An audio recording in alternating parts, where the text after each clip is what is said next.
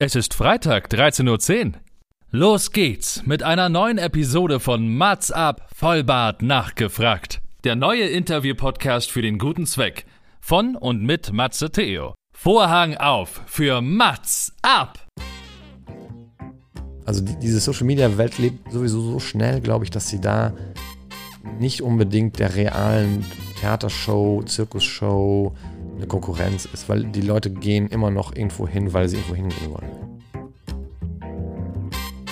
Das ist super. Das ist die andere Seite der Medaille von meiner Freiberuflichkeit. Da verzichte ich gern auf 1000 Euro im Monat und, und habe dafür in dieser Phase, wo meine Tochter, das sind jetzt 5, 6 Jahre, wo, sie, wo ich wichtig bin,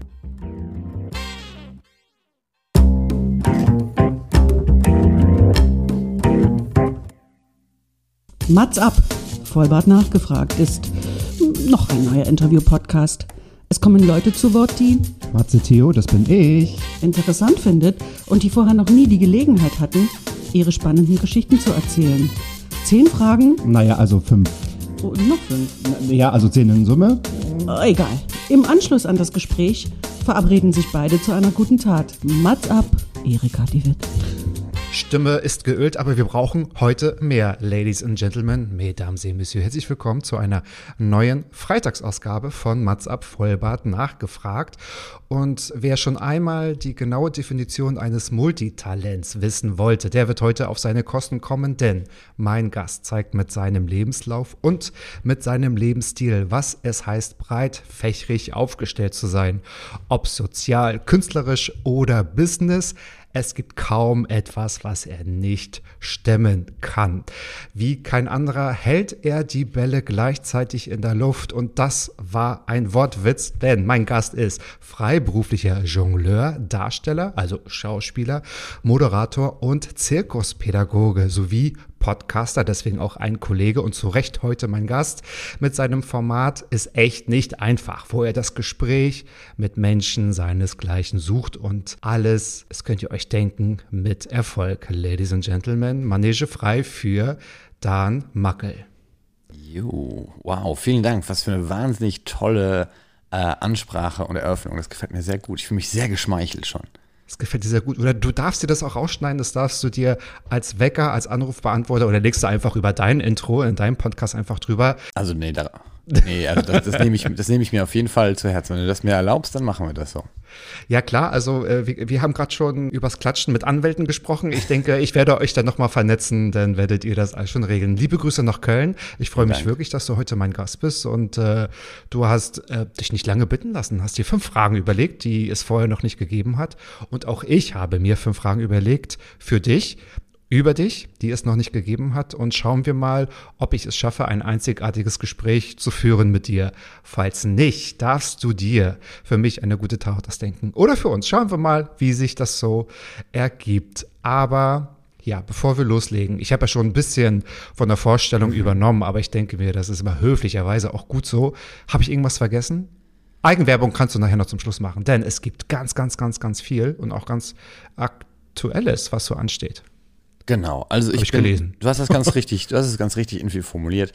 Ähm, genau, ich bin gelernter Erzieher und äh, habe Sozialpädagogik in Köln gelernt und studiert. Und parallel habe ich hier in der Zirkusschule und habe das Jonglieren für mich entdeckt, da war ich 19 und habe das dann äh, vertieft und immer mehr gemacht. Und dann wurde ich ein Jongleur und habe damit mein Geld verdient. Und dann hat sich das so gut verbunden, das, was ich eh schon gemacht habe, nämlich Erzieher, Sozialpädagoge sein und gleichzeitig äh, anderen Leuten jonglieren oder balancieren oder andere Zirkuskünste beibringen und das mit Kindern, mit Erwachsenen, mit allem Möglichen. Das hat mich äh, die letzten Jahre ernährt und mich und meine Familie ernährt immer wieder.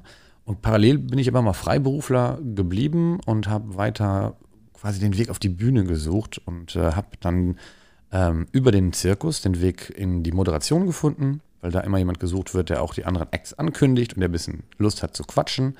Und ich hörte der- davon, ja. ja, Mhm. wird gesagt, wird mir nachgesagt.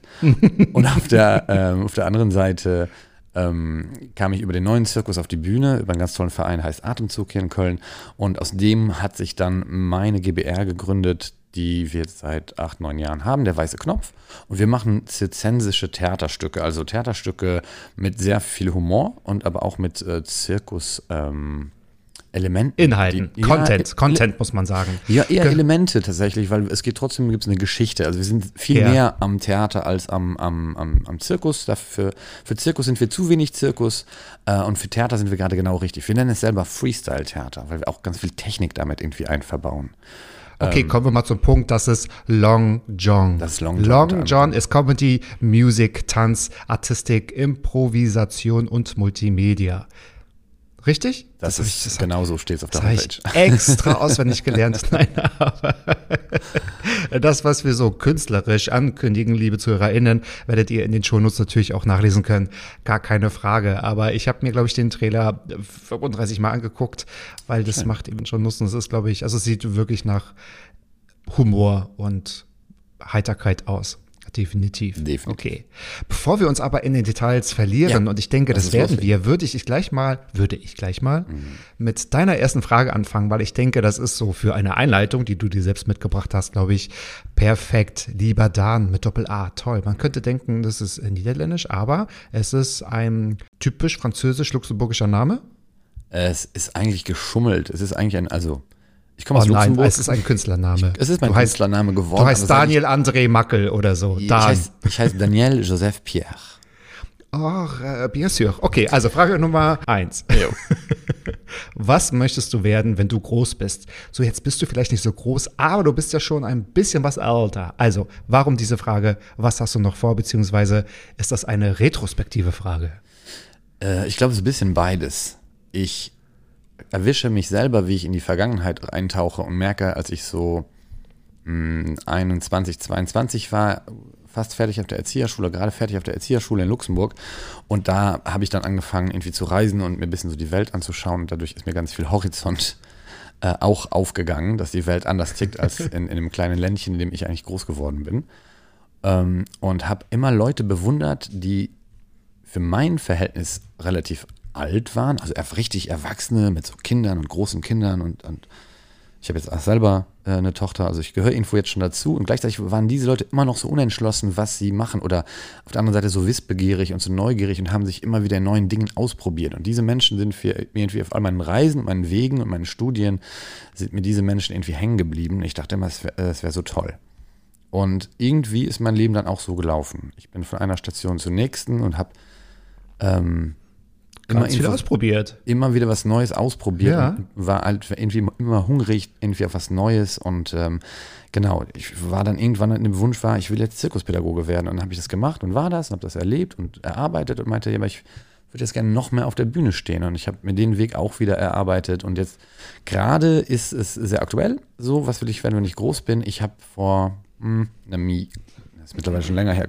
Ich habe vor dieser äh, globalen äh, Situation, die wir alle kennen, habe ich mir ähm, gemerkt, so, okay, meine Tochter ist jetzt ein bisschen älter, die kommt jetzt in die Schule, ich kriege dadurch ein bisschen mehr Freiheiten und ähm, ich kann jetzt ein bisschen wieder riskanter werden in dem, wie ich mein Brot verdiene und habe so ein bisschen ein paar, paar äh, zirkuspädagogische Sachen gekappt und dafür mehr den Weg auf die Moderation gesucht und wollte einfach, ich habe gesagt, ich würde gerne Moderator werden. Das wollte ich eigentlich immer schon. Ich habe früher MTV geguckt und fand die alle so cool, die Moderatoren. Wir sind ja noch die MTV. MTV-Kinder, oder? Ja, also ich habe das auf Englisch geguckt, also das, das Original MTV in Luxemburg. Ähm, also das- Westfernsehen. Westfernsehen, später auch das Deutsche, ja. Dann gab es irgendwann Giga und so, die fand ich auch alle so lustig und so entspannt. Ich dachte immer, sowas, Fernsehmoderator werden, das könntest du. Nur hat mir das keiner zugetraut, beziehungsweise diesen Weg habe ich nirgends gesehen in meinem Umfeld. Ich hatte kein Vorbild oder Beispiel, dass das man das werden kann. Und ähm, da meine Eltern auch immer doch eher gesagt haben, Junge, mach was Vernünftiges und es war schon hart zu hören, der wird jetzt Clown, der geht auf eine Zirkusschule, was willst du denn werden? Clown. Äh, nee, ich wollte kein Clown werden, ich wollte ähm, ich wollte auf die Bühne.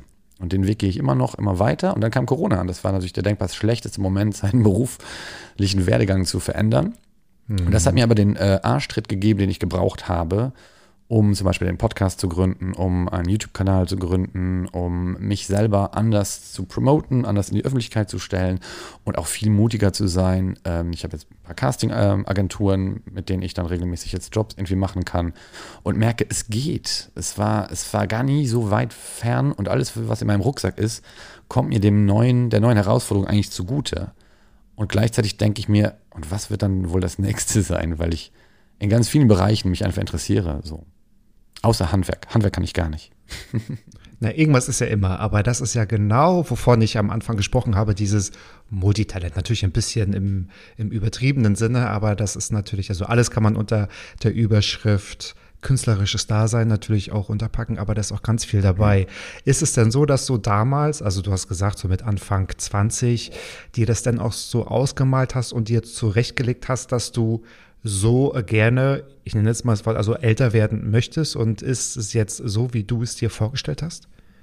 Das ist eine sehr gute Frage. Ähm, ich würde es eigentlich mit Ja beantworten, tatsächlich. Weil Dennis also, ist ja total toll, dann ist der Kreis ja rund. Ja, ich denke mal, jeder Beruf, egal welchen du hast, unabhängig von deinem Status in deinem Beruf, von deiner, von deiner Leistung in deinem Beruf oder von deinem Einkommen in deinem Beruf, es gibt immer zwei Seiten der Medaille. So auch mhm. in der hier. Ich suche mir natürlich meine Jobs selber aus und das macht für mich Arbeiten nicht zu diesem Stein, der mir jemand anderes überstülpt, sondern zu einem Ding, was ich mir selber ausgesucht habe. Und damit, dadurch ist es für mich, mein Typ Mensch, viel einfacher, eine intrinsische Motivation einfach zu haben. Und ich gehe dann also gerne hin. Es tut mir nicht weh, sondern es ist spannend. Und ich komme ganz oft woanders hin. Ich komme an Orte und zu Menschen, zu denen ich in einem anderen Beruf, der mir vielleicht auch gut liegen würde, äh, würde ich, würd ich das nicht erleben. Von daher gibt es da ganz viel, ja. wo ich dankbar bin. Und ähm, sonst fragen mich die Leute immer, kann man denn davon leben? Und ich sage immer ganz gerne, da, ich kann damit leben. Das ist eigentlich eine gute Antwort, weil das ist mir auch schon mal, also auch in anderen Gesprächen aufgefallen, wenn Leute die Frage beantworten müssen, kann man denn davon leben? Das hat immer so ein Gefühl von, dass man das so schmälern möchte. Also von anderen Seite, kann man denn davon überhaupt leben? Ja, also so ein subtiler Unterton von wegen, naja, das Künstlerische kann ja so gut gar nicht sein. Aber ich gebe dir recht, es gibt tatsächlich Jobs, wo man einfach gerne aufsteht oder man kann es gar nicht erwarten, um aufzustehen, um sich wieder neuen Abenteuern ja, auf neue Abenteuer einzulassen. Und du hast natürlich keinen geregelten Job, dass du weißt, du musst jeden Morgen, weiß ich nicht, um acht in dieser. Ja, dafür mache ich den Job. Also die, die einzige Wahrheit ist, ich mache eigentlich diesen Job, damit ich nicht um acht Uhr irgendwo sein muss. So. So. Ja, dafür kann ich aber bis zwei Uhr nachts äh, Podcasts schneiden, Videos schneiden, ähm, äh, Dinge entwerfen und kreativ tätig werden, was, was mir einen enormen Input gibt für den nächsten Tag wieder. Aber ich mhm. habe andere Uhrzeiten halt. Mhm. Genau einen anderen Rhythmus und das auch mhm. zu Recht. Jetzt hast du gerade schon gesagt, die hatte am Anfang, vielleicht in der Jugendzeit, so Vorbilder gefehlt, wo man sich so einen Weg abgucken könnte. Was, ja. wie wird jetzt, warum ist keiner in meiner Nachbarschaft auch ein MTV-Moderator, der sagt, Liebelein, ich nehme dich mal an die Seite. Wer waren oder wer sind, jetzt bleiben wir mal in der, im Präsens. Jetzt. In der Gegenwart, genau, der das wollte ich sagen. Bleiben wir mal in der Gegenwart. Wer sind deine Vorbilder, fragst du dich jetzt als Genau, die, die, Frage habe ich mir gestern noch überlegt, wo ich eine andere hatte, habe ich die nochmal ausgewechselt und dann habe ich gemerkt, dass ich darauf eigentlich gar keine gute Antwort habe. Ähm, und dann habe. Aber das ist ja umso spannender. Das ist ja dann noch umso spannender. Genau, also ich könnte jetzt nicht sagen, es gibt da so, ähm, es gibt Menschen, die finde ich ganz gut, aber ich glaube, es gibt, gibt jedem so, also Prominente oder Leute, die man kennt, die einen Beruf ausüben, wo man da, da würde ich gerne noch hingehen. Vielen Dank. Ja. Ja, also du bist zum Beispiel einer davon, wo man denkt, ja, guck mal, oder es gibt andere. Da kann es hingehen, ja. Wo man, das wo man das so. irgendwie gerne sich anguckt und denkt, ja. Ähm, ich bin die Möhre vor deiner Nase, das ist schon klar. aber komm, lass uns aufhören, über mich zu reden. Dafür haben wir später noch ausreichend Gelegenheit. Nein, Spaß. Dein Konzept ist es falsch, wenn du Gäste einlädst. Dann musst du die reden lassen. Das musst du es umdrehen. Du weißt ja gar nicht, was ich im Cuttingraum damit anstelle. Ja. ja? Also, das schneide ich mir natürlich alles zurecht. Genau, ja. Ich habe versucht äh, zu überlegen, wen mag ich. Und es gibt deutlich ein paar Leute, die, die ich mag, aber ich brauche jetzt auch irgendwie keine Namen droppen, das ist total egal. Ähm, aber so richtige Vorbilder, dachte ich mir, was ist denn eigentlich ein Vorbild? Ähm, das müsste ja jemand sein, der alles richtig gemacht hat und dass ich das quasi, den, der hat den Weg vorgezeichnet und dann gehst du den einfach mhm. nach und du adaptierst dich an dem seinen Weg. Vielleicht liest du seine Biografie oder du steckst dich da ganz viel, setzt dich damit auseinander, um rauszufinden, wie hat er das gemacht. Das ist auch sowas, die Tricks von den ganzen Leuten, die ähm, auf Facebook dir äh, gerne ein Seminar verkaufen wollen, wie du ganz schnell super viel Kohle machst und das alles so easy ist. Also jemand, Aber können wir mal bitte kurz, sorry, jetzt unterbreche ich dich harsch, mhm. darüber reden. Wenn mir, ich möchte niemanden zu nahe treten und bitte verzeih mir die Wortwahl, Aber wenn mir Minderjährige mit einem schlecht aufgenommenen Video wackelnd vor einem Ein Leihauto stehen Oder sowas. Ja. und mir, wenn ich nur kurz hochswipe und nur kurz diese kostenlose Präsentation mir anschaue, dass ich denn erfolgreich werde, fällt mir nichts zu ein. Das ist die Pest. Das ist die, die also gut, das sind aber Ab Abzocken. Es gibt auch noch so professionelle Abzocken, die sehen dann irgendwie in Anzug aus und in, in, in total seriös und trotzdem ist es halt das, das gleiche Ding. Wenn jemand kommt und dir einen Weg vorzeigt und sagt, hey komm, hier ist, der, hier ist der Plan und wenn du das hier, diesen Plan 30 Jahre, 40 Jahre verfolgst, dann bist du nachher ein gemachter Mann, dann ist irgendwas faul an der Sache. Also, welchen Weg gehe ich? Ich muss meinen eigenen Weg gehen, aber ich orientiere mich natürlich an, an irgendwelchen Vorbildern, die aber vielleicht eher aus meinem Alltag entspringen. Also ich glaube, die, die meisten Vorbilder, die ich aktuell habe, sind sehr Menschen, die sehr nah an mir dran sind. Da gehört meine Kompanie dazu, so da will ich jeden einzelnen von denen auf jeden Fall schon mal, schon mal ansetzen. Nicht in allem, im Globalen, sondern bei jedem sage ich, oh, das, was der so macht in die Richtung, das finde ich mega gut. Ich will auch ein bisschen mehr so sein.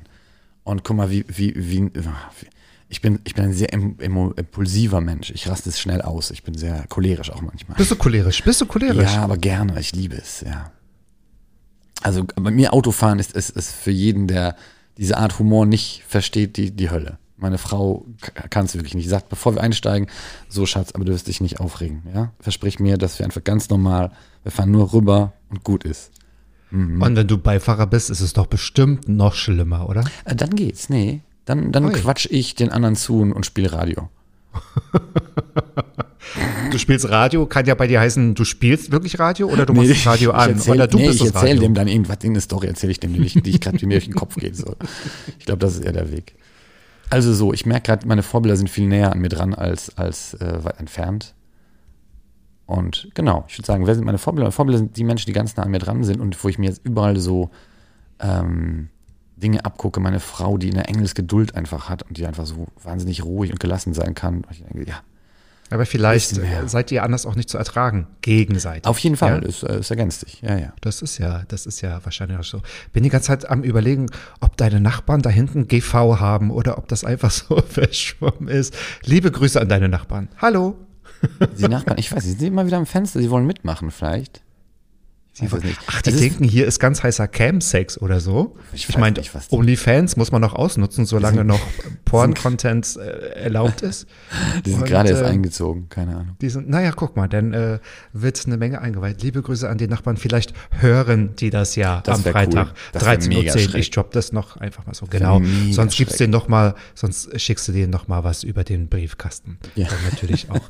Aber es ist ganz interessant, was du sagst über Vorbilder. Ich glaube, da hat jeder eine andere Definition, weil hättest du mich jetzt gefragt, ich möchte jetzt auch keine Namen nennen, Ja. weil es ist, glaube ich, es, also ich habe, es gibt nicht ein Vorbild, sondern zu jedem Thema, ne, Arbeitsmoral oder Erfolg oder Mhm. Familie oder was auch immer, sind die bei mir nicht sehr nah, sondern ich glaube, da sind die immer dann so weit weg, weil ich dann, glaube ich, vielleicht irgendwie hochgreifen will. Ich habe darüber schon mal nachgedacht, aber in einem anderen Kontext, dass man vielleicht so Ziele hat oder Pläne oder vielleicht auch Vorbilder, die man vielleicht gar nicht erreichen kann, aber dass man weiß, ja, die sind immer da oben, da kann man immer sowas was hoch hochgreifen und hochschauen.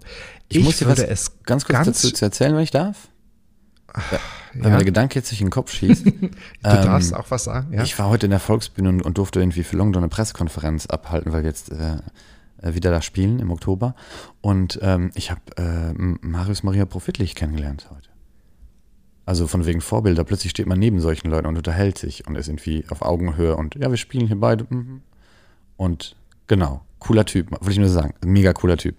Cooler Typ, ja, das hört man. Also soll ein, ein sehr umgänglicher, sehr freundlicher Kollege sein. Ja. Der hat uns alle zum Lachen, wir haben uns, also es war eine totlangweilige Pressekonferenz, bis er kam. ja. Der hat den Laden gerettet, der hat die Show Ja, ich gerettet. glaube, der nimmt auch so eine Bühne tatsächlich ein, auch ne, mit, mit, mit seinen Sprüchen. Nein, das war nicht jetzt, nein, nein, nein, nein, nein. Nicht Wegen seiner meint jetzt- Fülle auch, er würde darüber lachen. Er kann darüber Ja, lachen. ich er weiß, lacht aber auch ich über meine seine Krankheit. wirklich So, den er, Humor, sonst hätte ich es tatsächlich ganz anders gesagt. Ja, ja. Definitiv. Also das meine ich, mit Hochgreifen ist super. Hochgreifen ist super. Solange du dich nicht verkrampfst darin, ist es super, weil vielleicht passiert es dir sowieso. Also, Nee, genau.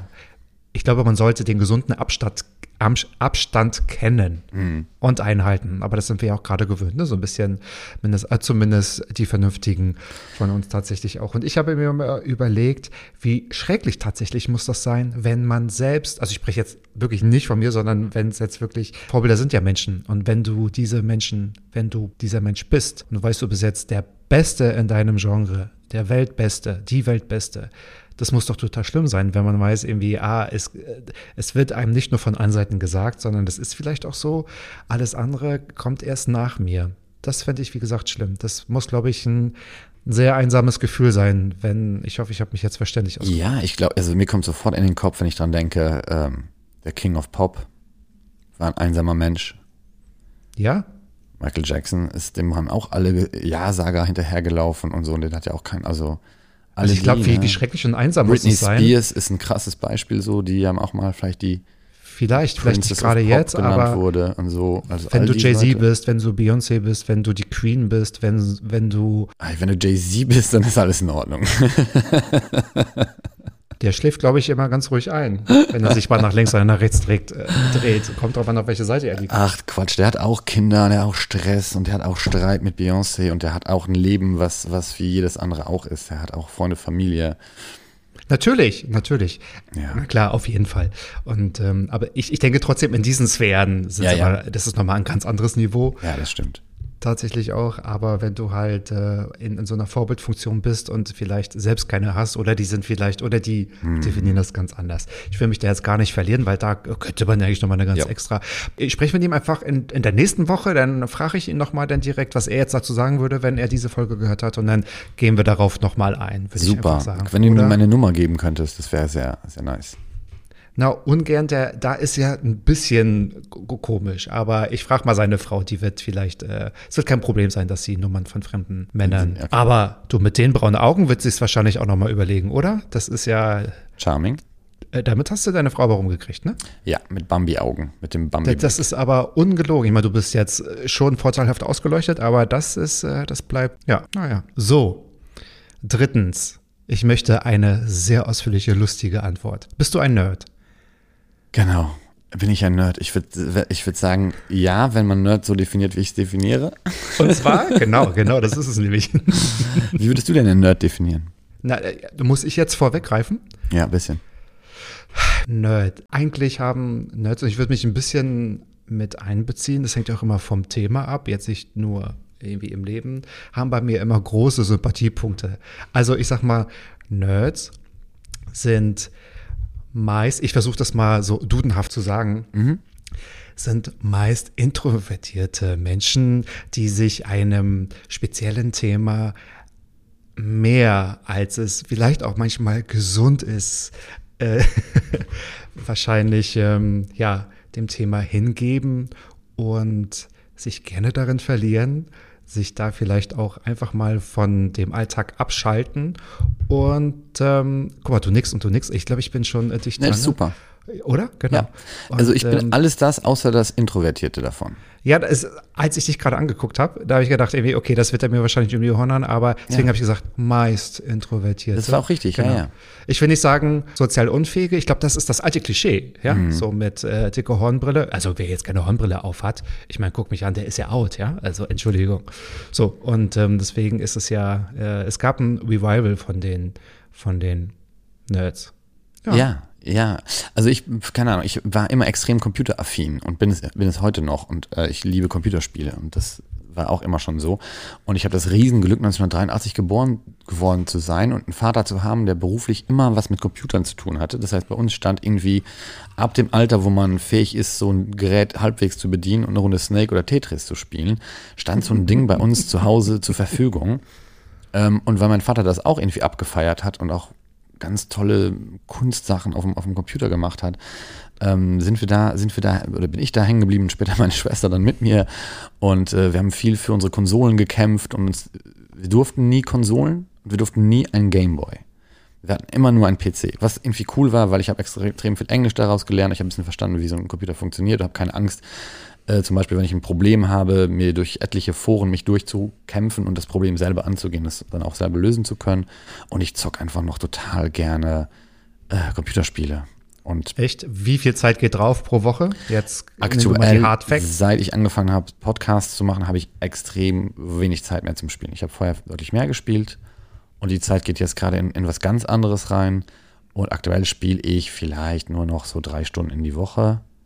Und davon sind meistens sind es dann so eine Session mit einem Kollegen von mir, wo wir online uns irgendwo treffen, in so einem ganz super harmlos Spiel, keine Ahnung, wie Raft, da musst du einfach nur ein Floß bauen und angeln. Und dann angeln so. wir zwei Stunden und quatschen einfach, weil der Kollege sitzt in München, ich in Köln und wir freuen uns, wenn wir wieder sprechen können. Man hat nebenbei sowas zu tun. Aber genau, vorher habe ich das deutlich, deutlich länger gefrönt und auch irgendwie so, ich weiß noch genau, das erste Wochenende, wo meine Frau und meine, to meine Tochter ähm, nach der Geburt das erste Mal nicht zu Hause waren, also ein ganzes Wochenende weg und ich glaube sogar vier Tage waren die weg ähm, nach Portugal. Und ich war alleine hier. Ich habe alles abgesagt. Ich habe keinen Job gemacht. Ich habe all meinen Kollegen angerufen und eine SMS geschickt und gesagt, ruf mich diese vier Tage nicht an. Ich habe das neue Witcher und ich spiele das Witcher 3 die nächsten vier Tage. Das habe ich dann auch gemacht. Ich war vorher beim Inder, habe mir fünf Portionen irgendwie von irgendwas gegeben, damit ich versorgt war. Bin nochmal irgendwie in den Supermarkt gefahren, habe riesen Chili con Carne gekocht und dann vier Tage durchgespielt. Bis meine Augen geweint haben. Ja, das haben einige als Jugend verbracht, ja. Genau, und ich würde sagen, der Nerdtum jetzt bei mir aktuell, der ist dann eher so, dass ich, ich das immer auch schon hatte, ich ähm, kann mich für ganz vieles super schnell begeistern, auch für so wissenschaftliche Themen. Und dann falle ich so in dieses Rabbit Hole aus YouTube-Videos und Spiegel-Online-Artikeln und, und irgendwelchen anderen äh, Quellen, die ich dann durchkaue, weil ich dann irgendwo hängen bleibe. Und die nächste Frage wirft eine neue Frage auf und dann habe ich halt wieder eine neue Frage, der ich nachgehen kann. Und so sitze ich dann im Tunnel und ich merke mir sowas ziemlich gut. Ich würde sagen, ich bin jemand, der unfassbar viel unnützes Wissen weiß. Also das ist mein, mein Nerd in mir. Lässt du das dann auch immer so raus? Also, wenn Abendessen mit der Familie, mit Freunden oder vielleicht eine Nee. kleine Party, wenn einer so den Knopf drückt und du denkst dir wie, nein, also, pass auf. Nee, es Unnützes ist, ich würde eher sagen, es ist so ein Soft-Skill, dass ich zum Beispiel auch viel in, in Theatern unterwegs bin oder auf so Festivals und da gibt es immer die Techniker.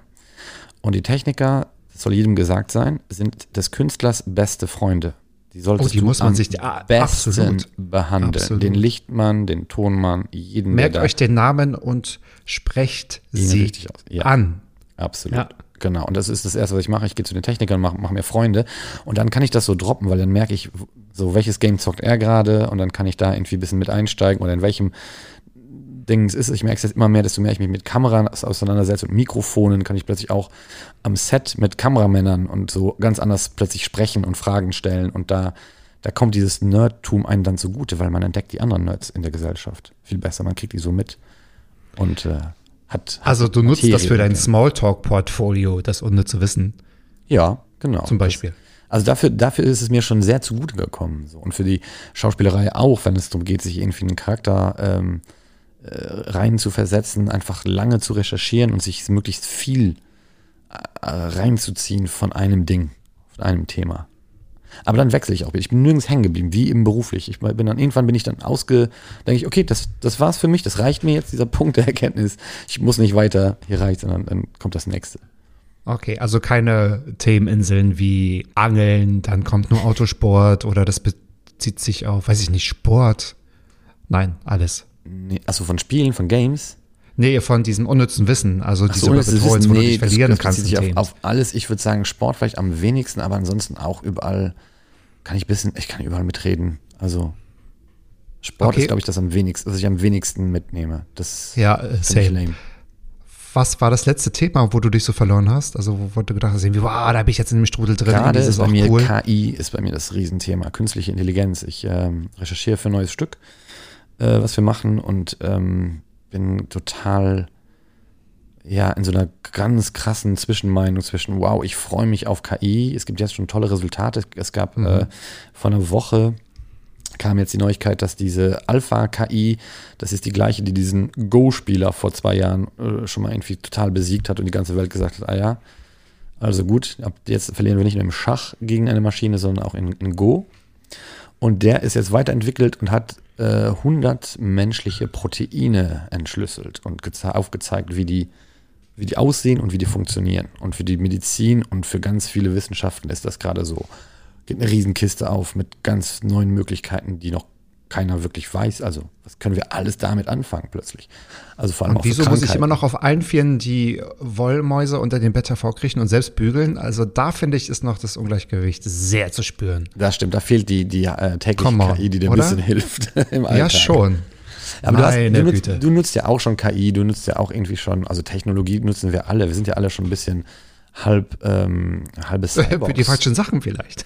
Nein, natürlich. Na klar, also na durch klar. unser Handy Ja. und so ist ja auch unser, Absolut. unser externes Gehirn. Wir geben Ja. Dinge ab und so. Wir fühlen teilweise ein, ein, ein äh, taubes Gefühl, wenn unser Handy leer ist oder so ein komisches, flaues Gefühl und gieren nach der nächsten Steckdose. Ähm, genau, und auf der anderen Seite gruselt es ein, was, ähm, was für Themen ist. Ich habe früher auch mal gerne Science-Fiction-Bücher gelesen. Ähm, und was halt auch negativ passieren kann. Man denkt immer so, ja, mh, so wie bei Terminator wird es wohl nicht sein. Nee, so wird es wahrscheinlich nicht sein. Aber man sollte doch sich fragen, was passiert, wenn wir plötzlich nicht mehr die intelligenteste, das intelligente, intelligenteste Wesen auf diesem Planeten sind. Und andersrum, die, die KI wird uns zahlenmäßig halt auch überlegen sein, weil sie sich ja anders vermehren kann. Das heißt, wir werden nicht nur äh, zahlenmäßig Info unterlegen sein nachher, weil wir haben jetzt schon mehr Maschinen als Menschen, wenn man jeden Chip hier mit erzählt, der überall eingebaut ist. Und gleichzeitig werden die natürlich Ja. deutlich schlauer. Und was, was passiert in dem Moment, wo wir nicht mehr verstehen, was er uns sagen will? Ja. Oder sie. stimmt. Oder es. Genau. Also Müssen das, das ist ein spannendes, spannendes Feld. Ich denke, in meinem Leben werden wir das nicht mehr erleben, dass da Roboter töten. Ich weiß auch gar nicht, ob man das so möchte, ne? weil das ist, was man vielleicht jetzt noch gar nicht so abschätzen kann. Man, man findet es irgendwie gut, dass auch viel geforscht wird und man hat ja so die ersten Annahmen sind ja, das äh, clever einzusetzen. Aber es ist wie die Atombombe. für den Fri clever einsetzen. Ja, aber auch die, das, das Spalten eines Atoms wurde clever eingesetzt durch, durch Nuklearstromentwicklung und so. Gut, also das jetzt heutzutage noch gut ist, aber äh, ne, es war ein Quantensprung auch für viel Gutes, dass man, Ja. dass man diese Möglichkeit plötzlich hatte, in der Wissenschaft dieses Wissen hatte. Auf der anderen Seite neigen wir Menschen dazu, sehr oft neue Technologien nicht äh, nur zum Guten zu verwenden. Und das meinte ich nämlich. Das genau, ist ja, genau. das, ist die, Das, das ist die äh, größte Gefahr. Da fehlt wahrscheinlich noch, keine Ahnung, äh, das ist aber auch ein Thema, das, äh, ich meine, das können wir gerne aufmachen, aber das sprengt natürlich auch den Zeitrahmen. Ich finde in Zukunft und äh, global nicht ohne irgendeinen Ethikrat auch äh, beantworten kann, Mhm. ja. so eine KI. Ja, Umgang Regulierung. KI wir so. regulieren ja Total. sonst auch alles. Total. Und das kann man auch nur global beantworten. Es bringt ja nichts, wenn das China für sich klärt und Ja. Mhm. Europa und äh, Südafrika, weil das macht da keinen Sinn. Oh, wie kriege ich jetzt den Schwenker? kriegen wir die Ich Kurve versuche jetzt. Es, ich versuche einfach schon. mal. Ich glaube schon. Ich glaube schon, wenn es die vierte, fünfte Frage ist. Ich weiß nicht. Jetzt kommt die vierte. Deine vierte Frage. Du hast vorhin schon von dem weißen Knopf gesprochen. Genau. Ich habe aber vorhin trotzdem gedacht, er hat doch bestimmt den weißen Fleck gemeint, aber es ist der weiße Knopf. die Frage, was ist das Besondere? Jetzt lach mich nicht aus. Ich habe gerade es versucht zu retten. Ja, was ist das? Wir gehen nicht auf den weißen Fleck drauf ein. Was ist das Besondere an den Produktionen von der weiße Knopf? Genau, jetzt kann ich meinen Monolog abhalten. Ich war nämlich heute, wie ich schon gesagt habe, in der Volksbühne und durfte für den weißen Knopf da äh, Long Das war die Generalprobe für diesen Podcast. Das kannst du jetzt nochmal abspulen. Nee, genau. Ich würde es gerne anders, anders auslegen, weil da ging es sehr spezifisch um, um Long John, um das Stück. Und ich würde es ganz gerne lieber auf den weißen Knopf beziehen, weil so ja auch die Frage war, was ist das Besondere an den Produktionen von dem weißen Knopf? Ähm, erstmal, was ist der weiße Knopf? Der weiße Knopf ist eigentlich ein, ein Zusammenschluss von fünf Menschen, die ähm, alle irgendwas mit Bühne zu tun haben, aber wir haben nur einen einzigen richtig voll ausgebildeten Schauspieler. Ähm, gleichzeitig haben wir einen Komponisten, Musiker und Multimedia, Multitalent, äh, Chris Meersmann, der, ähm, der ganz viel Technik bauen kann und der kann löten und der kann ganz viele tolle Sachen, die ich nie verstehen werde, programmieren und so ein Kram. Dann haben wir äh, den, den Sebastian Inati, äh, auch ebenfalls Jongleur, mein, mein Partner lange Zeit gewesen, auf der Bühne, der ein universales Multitalent ist, wahnsinnig guter Diablo-Spieler, äh, Tänzer und der sieht einfach immer gut aus, der Typ, das ist der Wahnsinn. Ähm, und dann Nils ist der Schauspieler, der ist aber auch gleichzeitig Musiker und Comedian und Spieleentwickler äh, für die, für, fürs Fernsehen. Und unsere Regisseurin Bianca Lehnert, die gleichzeitig das lange künstlerische Leitung war hier von der Schauspielschule und ähm, auch vorher schon permanent in dieser Kunst- und Kulturszene in Köln unterwegs ist und eine freie Regisseurin ist und Schauspielerin ist. Das heißt, wir sind alles Menschen, die viel zu viele Jobs haben, offensichtlich parallel, und ganz andere Stärken da reinbringen können. Und wir kamen an einen Punkt, wo wir gesagt haben, wir hören die ganze Zeit, dass die Theater sich beschweren, Es kommen keine jungen Leute mehr ins Theater. Das Theater stirbt aus. Das war auch mal irgendwann mal so ein Titel in, in so einer Bild. Ähm, alle die Leute, die ins Theater gehen, gehen noch alte Leute. Und ich habe tatsächlich auch immer, zitiere ich gerne, dann guckst du mal in die Zeitung, was spielt denn heute? Und du findest irgendwie 42 Mal die Nibelungen.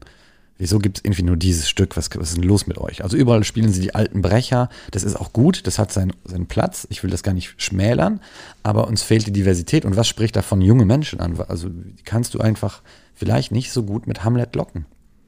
Und wir haben gesagt, mhm. was machen wir dann am Wochenende, wenn wir nicht ins Theater gehen? Ja, wir gehen ins Kino. Oder wir gehen halt irgendwie raus oder wir gehen treffen Freunde. Aber Kino ist schon cool. Warum ist ein Kino cool und Theater ist nicht so cool? Ja, weil Kino ist schnell und bombastisch und du hast Cuts und die Musik und alles ist irgendwie anders. Es wird anders erzählt. Und dann haben wir gedacht, das ist doch genau der richtige Angreifspunkt, Dinge zu kombinieren, die wir eh schon kennen. Wir haben uns nämlich damals schon an, an Filmen orientiert und so Komödien gemacht, wo wir mit Synchronstimmen gespielt haben. Es hieß Mimikry, das Stück. Und wir haben also Stimmen von den äh, acht, acht besten ähm, Detektiven aus der Geschichte rausgeholt. Inspector Clouseau spricht mit äh, mhm. äh, Poirot, spricht mit Sherlock Holmes, äh, Columbo ist dabei, ähm, Miss Marple. Und durch die Synchronstimmen konnten wir das quasi aus Originalfilmen haben wir die Zitate rausgeschnibbelt was eine Menge Arbeit war, um die dann neu zu komponieren, sodass plötzlich diese Charaktere miteinander reden konnten und einen ganz neuen Kontext entstanden ist. Und darauf mhm. haben wir mhm. dann in dem Stück damals noch sehr viel Zirkus noch mit, äh, mit eingebunden und gemerkt, jo, das ist mega. Und es kam super gut an hier in Köln. Wir haben irgendwie dann nochmal eine Verlängerung der Spielzeit gekriegt, in der Komödie auch ein tolles Haus hier. Und wir haben gemerkt, wir sind da einer Sache auf der Spur.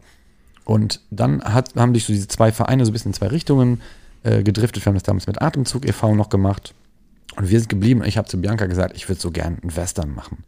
Und sie fragt, warum? Ich sage, ja, Cowboy, Peng Peng und meine Schminke wird Dreck sein. Das will ich machen. Das ist cool. Und sie, wie immer, sagt, ich kann mit Western überhaupt nichts anfangen. Das ist für mich voll das Klischee-Ding.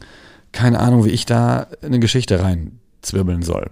Und, aber wir fangen mal an. Und dann passiert es so, dass wir halt sehr viel eben über, über das Körperliche gehen auf der einen Seite, also viel mit Tanz, Akrobatik, Jonglage arbeiten, ähm, mit den Knarren dann äh, Gun-Spinning zu machen, mit Lasso, nicht nur Lasso rauszumachen, sondern Rope Dart, das ist dieses Kettending, was man vielleicht aus Kill Bill kennt, kennt mhm, an einer mhm. Kugel und so einer langen Kette. Ähm, also so Martial Arts mit reinzubringen. Wir haben eine Prügelerei am Ende, äh, die, die so Bühnenkampf-Stunts einfach sind, viel Akrobatik, weil wir einfach da, da auch herkommen. Und so konnten wir da so, so Elemente setzen, wo wir dachten, ja, das ist cool. Das sind schon mal coole Bilder, coole Szenen, die funktionieren schon mal so. Und dann sagt unsere Regisseurin, Leute, wir müssen mal Charakterarbeit machen. Und wir müssen mal über eine Geschichte nachdenken. Draus gekommen ist, was toll ist, ein Stück, was eine Frau gemacht hat über Männer. Und Long John, der Untertitel ist Mann sein ist echt nicht einfach. Und es geht darum, warum wollen Männer unbedingt gerne wieder Cowboy sein? Warum sehen wir uns so nach diesem Archetypen der freie Typ, der, der keine Bescheid sagen muss. Ich gehe einfach, dass ein Pferd steigt und losreitet und frei ist. So diese Freiheit. Ja, weil der moderne Mann eingesperrt ist zwischen, ja, was soll ich denn alles sein? Ich soll guter Vater sein, ich soll emotional sein, ich soll auch wissen, wie man Ikea-Tisch aufbaut und gleichzeitig soll ich mich um so viele Dinge gleichzeitig handeln, äh, dass ich mich auch als Mann in dieser neuen Zeit wieder zurechtfinden muss. Und darum, darüber geht es und wir machen uns über den Mann lustig, aber wir machen auch Lust auf den Mann. Auch Lust auf den Mann. Ich glaube, das habe ich auf eurer Homepage gelesen. Ja. So stand, glaube ich, da drunter. Warum Long John? Weil, weil Männer Cowboys lieben und Frauen lieben Männer. Genau. Ja. Und das Ganze, ja. um diesen technischen Aspekt nochmal reinzulegen, das Besondere dann wieder auf dieser technischen Ebene. Wir arbeiten mit Sounds. Das heißt, die Welt ist eigentlich nur ein schwarzes Back und wir tun so, als ob, wir tun so, als ob wir reiten würden. Wir haben eine Salontür, die knarzt, aber die knarzt nur dann, weil wir auf der Bühne verschiedene Tasten liegen haben und wenn man da drauf drückt, dann spielt das in einen ganz teuren Mac, der versteckt in einem alten Klavier auf der Bühne steht, Aha, der wiederum okay. die Samples rausspielt in den Kompositionen, okay. wie wir die Szenen gesetzt haben. Das heißt, das Ganze ist auch nochmal wie ein großes Computerspiel, was du live auf der Bühne jeden Abend spielst, so. Oder Rollenspiel, Rollencomputerspiel. Aber so verprügelt ihr euch ja auch, ne? Das ja. Ist, äh, ändert ja auch so ein bisschen an so einem Bud Spencer-Film. Also da gibt's Absolut, also das Tribut vom, wir, wir, arbeiten mit jedem Klischee, was es gibt im, im Western, vom Close-Up bis zum äh, Lagerfeuergespräch, vom Indianer. Äh, jedes Klischee ist, und wenn es manchmal nur ganz klein und fein drin ist. Und das macht das Ganze auch zu einer Show. Deshalb sage ich auch so ungern ein Stück dazu, sondern lieber es ist eine Show, mhm, weil mhm. ähm, die Leute kommen einfach immer wieder. Es gibt Leute, die sind bei uns zum zwölften Mal drin gewesen. Und du sagst, geht's noch? Und er sagt, ich sehe immer was Neues.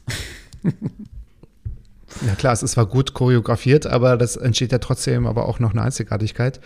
Und ähm, ihr, ihr seid das mit diesem Stück jetzt, jetzt gerade, ähm, also ich glaube im Oktober sind die meisten Daten, kann es glaube ich sein. Also ihr seid wir, jetzt. wir hatten jetzt lange Corona-Pause, wie man das so Klar. professionell nennt.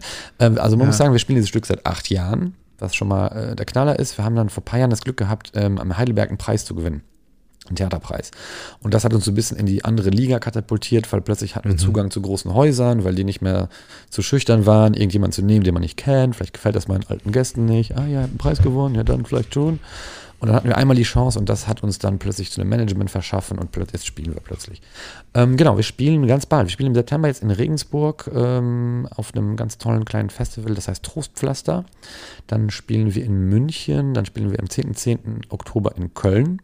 10. Oktober, 10. 10. Oktober ist eine Doppel-Dreifach-Doppelung. Am 10. Oktober spielen wir in Köln in der Volksbühne, was unsere äh, Ha- Hausbühne hier in Köln ist. Also wir versuchen Die immer einmal im Jahr ja. in Köln zu spielen und wenn, dann nehmen wir die Volksbühne und, und, und machen die besten Fall voll. Ähm, genau, dann haben wir noch ganz viele Termine hier im NRW, Beckum, Bergkamen, Detmold. Beckum war schon, aber genau, Bergkamen und Detmold kommt noch. Da ist noch einiges. Genau, und dann geht es irgendwann aber- wahrscheinlich in die Winterpause und dann hoffentlich mit Karacho ins neue Jahr. Ja, dann kommt auch mal vielleicht so in, in meine Ecke. Ey, wir würden unbedingt gerne nach Berlin kommen. Ich war jetzt beim Zirkus Schatzinsel, die haben eine ganz tolle Draußenbühne, die wäre perfekt für uns. Ähm, aber ja, wir kommen zu jeder Bühne. Also, wenn du mir irgendwas klar machen kannst in Berlin, wir kommen. Ich werde die Kontakte weiterleiten. Ja. Definitiv. Wir kommen auf jeden Fall. Super gerne. Ich will das unbedingt sehen. Ansonsten muss ich am, am 10.10. vielleicht mal nach Köln kommen. Ja, du bist herzlich eingeladen. Wenn du kommst, sag Bescheid, kriegst du eine Karte. Oder zwei. 10.10. Falls du- Weil da habe ich, ein paar Tage Freunde später habe ich ja Geburtstag. Weißt du, so 13.10., 13.10 Uhr. Das, das, das läuft alles, genau. Jetzt haben wir schon über das Moderieren gesprochen. Jetzt haben wir schon über die Akrobatik gesprochen, aber mehr über das Schauspielern. Jetzt deine letzte Frage. Warum machst du einen Videopodcast? Also, noch mehr Stress geht ja nicht. Nicht nur Ton muss stimmen. Ja, aber es macht ja eigentlich Sinn, wenn man weiß, was du da machst. Ja, genau. Also ich habe eh einen YouTube-Kanal, äh, den habe ich gegründet, auch in der Corona-Phase aus Trotz, weil ich dachte, oh, meine Schüler in der Zirkusschule, die können jetzt nicht weitermachen, ich mache denen jetzt Jongliervideos. Und dann dachte ich aber sofort im zweiten Gedanken, ja, das mache ich jetzt für alle. Ich mache das ein bisschen besser, ein bisschen professioneller und ich mache das mal ähm, für alle auf YouTube zugänglich. Und dann habe ich mit den einfachsten Dingen angefangen, habe das dann angefangen und permanent hatte ich immer noch diesen Ding vom Podcast, den wollte ich unbedingt machen und habe dann gedacht, okay, dann mache ich den auch mit Bild. Dann sieht man die Leute, dann kann man den nicht nur auf äh, allen Podcatchern hören, sondern wenn man will, kann man ihn auf YouTube auch gucken. Und manchmal macht es ja auch schon mal Spaß, den Gegenüber zu sehen. Ähm, und gleichzeitig, warum habe ich es gemacht? Ich habe es gemacht, weil ich eigentlich schneiden üben wollte. Also ich wollte mir die Arbeit Ah, okay, okay. Du ich wolltest habe üben. ey, ich hab am Anfang noch mit vier Kameras oder so diesen Podcast aufgenommen, Wow. wo zwei Leute sich unterhalten und bin mittlerweile auch reduzierter und ein bisschen besser organisiert und, und, und dann gehen natürlich die Handgriffe irgendwann ein bisschen schneller Klar, klar. ähm, als am Anfang, ganz sicher. Aber genau, ich wollte es mir wirklich geben, tatsächlich. Und das Schöne daran ist, dass wenn es die Möglichkeit gibt und die Leute hier hinkommen, dann habe ich die zu Hause und dann ist es anders, als ich verabrede mich mit denen über Zoom. Das war natürlich ganz, ganz viel so, dass ich natürlich auch übers Netz ähm, Podcasts gemacht habe. A, weil manche Gäste einfach auf dem anderen Flecken der Erde wohnen, sitzen oder so. Aber auch ganz viel wegen einfach der Situation, dass wir nicht raus durften oder keiner durfte sich bewegen und so. Und da war das natürlich eine super Möglichkeit. Aber sobald ich die Leute dann wirklich hier habe, passiert nochmal auch ein bisschen was anderes. Man lädt die vielleicht zum Essen ein oder trinkt nachher noch ein Bier zusammen oder einen Kaffee, nachdem welche Uhrzeit wir das gemacht haben. Und ähm, das ist irgendwie nochmal ein anderes Ding. Es ist natürlich nochmal aufwendiger, aber irgendwie noch persönlicher. Und das fand ich dann irgendwann, habe ich gemerkt, wie gut das tut, vielleicht auch gerade in so einer Zeit nach, äh, also nach Corona gibt es nicht, aber jetzt ist alles ein bisschen lockerer, jetzt kann man ja wieder Gäste zu Hause empfangen. Jetzt ist das, ähm, das total gut zu merken, hey, das kommt, ich habe Besuch, ich habe nicht wieder Besuch. Mit anfassen, ja. Oder zumindest man kann anfassen. Genau, So, dadurch Leute mal wieder in 3D sehen. Ja, genau. Und ich hatte auch das Equipment einfach dadurch, dass ich ähm, die, für die Jonglage-Tutorials halt auch dann irgendwann eine Kamera geholt habe und so. Ja. Und Licht, Clever. Licht, Licht, Licht. Licht ist das Wichtigste. Kannst du schon was sagen, bevor ich zu meinen Fragen komme? Was sind so die nächsten, ja, die nächsten Projekte in greifbarer Nähe? Ja, also Vielleicht auch als Content für dein Videocast. Genau, also ganz aktuell ist auf jeden Fall, was die Kompanie angeht, dass wir ähm, eine Förderung bekommen haben und ein neues Stück am entwickeln sind, was noch sehr viel Arbeit äh, braucht, aber wir, wir kommen da voran. Und das wird hoffentlich 2022 Premiere feiern. Im März, glaube ich, wollen wir das machen. Und das, ähm, darauf freue ich mich sehr. Das ist, äh, da, da werde ich mich ganz viel reinlegen in, der nächsten Zeit, in der nächsten Zeit. Dann habe ich das mega große Vergnügen plötzlich gehabt für den der Butz, das ist der Bundesverband für zeitgenössischen Zirkus, der hat meinen Podcast gehört. Und die wollen für die Nuit du Cirque, das ist immer europaweit so eine Art Festival äh, des, des modernen, des zeitgenössischen Zirkuses, da wollen die ein begleitendes Radioprogramm machen und haben gesagt, ey Dan, du musst uns auf jeden Fall, kannst du da dabei sein. So, du musst uns da beraten. Und das Schöne ist, an den, an der, in der Zeit, wo das dann ist, spiele ich selber. Das heißt, ich kann nicht an dem Abend oder an den Tagen dabei sein, aber ich darf jetzt für äh, die Interviews machen und denen die verkaufen und damit Geld verdienen. Und plötzlich mache ich quasi mit dem, was ich freiwillig gemacht habe, einfach so podcasten. Ähm, plötzlich kriege ich gesagt, ja, guck mal, wir haben einen Auftrag für dich und du machst das jetzt bitte im Auftrag von uns. Und jetzt habe ich so eine Serie und ich mache noch zwei, drei andere kleine, kleine äh, Bits, die da reinkommen und ähm, wurde eingeladen nach Berlin. Deshalb war ich in Berlin von einer Woche auch. Da war so ein kleines äh, Zirkusfestival, Upskill Circus. Und damit bin ich rumgekommen. Jetzt fahre ich noch auf das Atoll Festival in Karlsruhe. Da wäre ich sonst auch nicht hingekommen. Und so, jetzt habe ich plötzlich einen coolen Job, der sich da rausgegeben hat. Und ich merke, aha, guck mal, das ist also das macht mir mega Spaß. Mhm, und jetzt, schön. Witzig, hatte mir vor anderthalb Jahren jemand gesagt, ey, wir fragen dich mal nach deinem Expertentum im Podcast und, und Audioaufnahmen. Hätte ich gesagt, hä, ihr habt da den falschen. Aber heutzutage kann ich sagen, naja, ich kann euch meinen Weg erzählen. Also in dem Standpunkt, wo ich bin, Darüber kann ich reden und kann helfen. Und schwupps, bist du auf einmal ein Vorbild für andere. Siehst du, so ist es ja doch. Genau. Und das andere ist, ähm, genau, ich freue mich auf Casala. Casala sagt dem einen oder anderen im Ausland nichts, aber hier in Köln ist das halt eine, äh, eine musikalische Größe.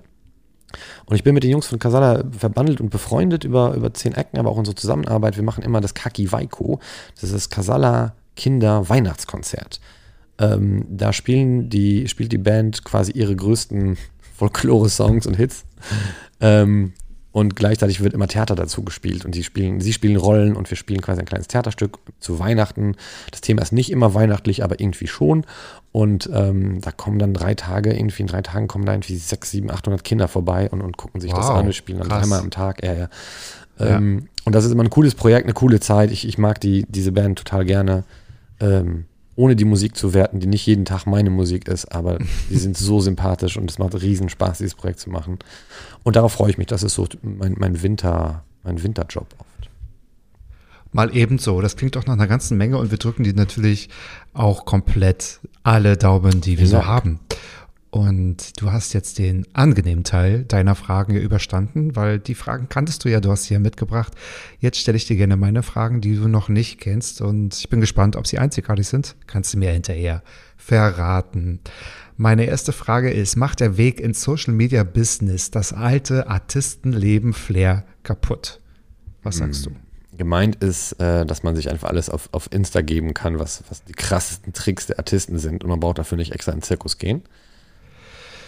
Zum Beispiel? Mhm, ja, das, äh, ich glaube, es ist ein anderes Game. Also man kann das ja machen, aber das konnte man vorher auch. Nur jetzt ist die Auswahl größer, weil der Zugang schneller ist. Aber ich sag mal auch schon vor, äh, habe ich, äh, jetzt bin ich 39, 38 bin ich. Auch vor 18 Jahren, vor 20 Jahren konnte man auf YouTube schon diverse tolle Acts, also es gibt mittlerweile Aufnahmen, die, die in 1972 irgendwie zurückführen, die du dir angucken kannst. Die sind teilweise geiler als Dinge, die heute gebaut werden. Ähm, sowas Hat aber ja, vielleicht auch nicht jeder geschaut, weißt du? Da war das so, also, ja, wenn man irgendwie Zirkusinhalte sehen wollte, dann ist man vielleicht in den Zirkus gegangen. Ja, aber sowas ist, also erstens ist es sowas sehr, sehr schnelllebig, glaube ich. Ähm, dann mhm. ist mal gerade, ist es halt Parcours, und Parcours ist mega in und das Internet ist geflutet von krassen Parcours-Videos, bis Parcours den Alltag, wie den Alltag gefunden hat. Und der kleine Kevin mit elf irgendwie auch rausgeht, ich gehe Parcours machen. Und schon ist ja. es nicht mehr so besonders oder die Auswahl ist so groß.